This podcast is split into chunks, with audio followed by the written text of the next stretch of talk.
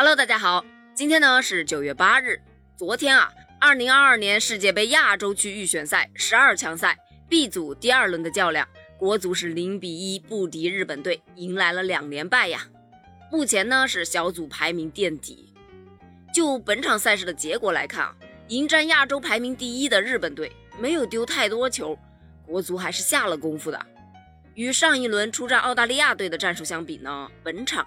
李铁明显是采取了保守姿态，上半场呢无限度的摆大巴全守，确实是起到了一些效果，至少啊大大降低了日本队的进攻效率。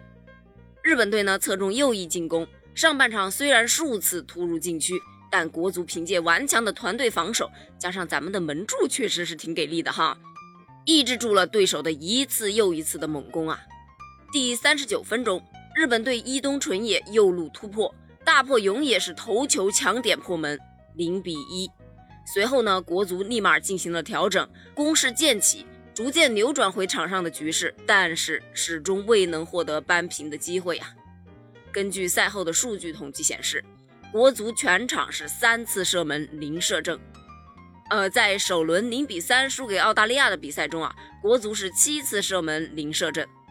目前呢，国足以零分、零球、零射正的糟糕战绩啊，小组排名垫底呀。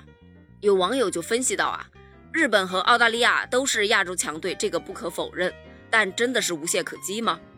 阿曼在首轮一比零是爆冷击败了日本队，他们全场是完成了十二次射门、六次射正，而第五档球队首次踢十二强赛的越南，也就是我们中国队的下一场对手。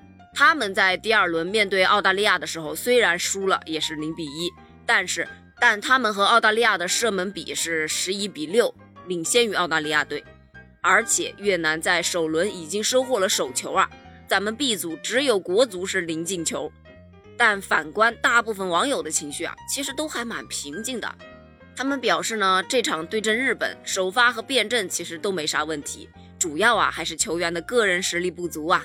差距呢还是比较大的，希望国足能够积极的备战下一场与越南的比赛，国足加油！关于这件事儿你怎么看呢？欢迎给我评论留言呢，我们下期接着聊。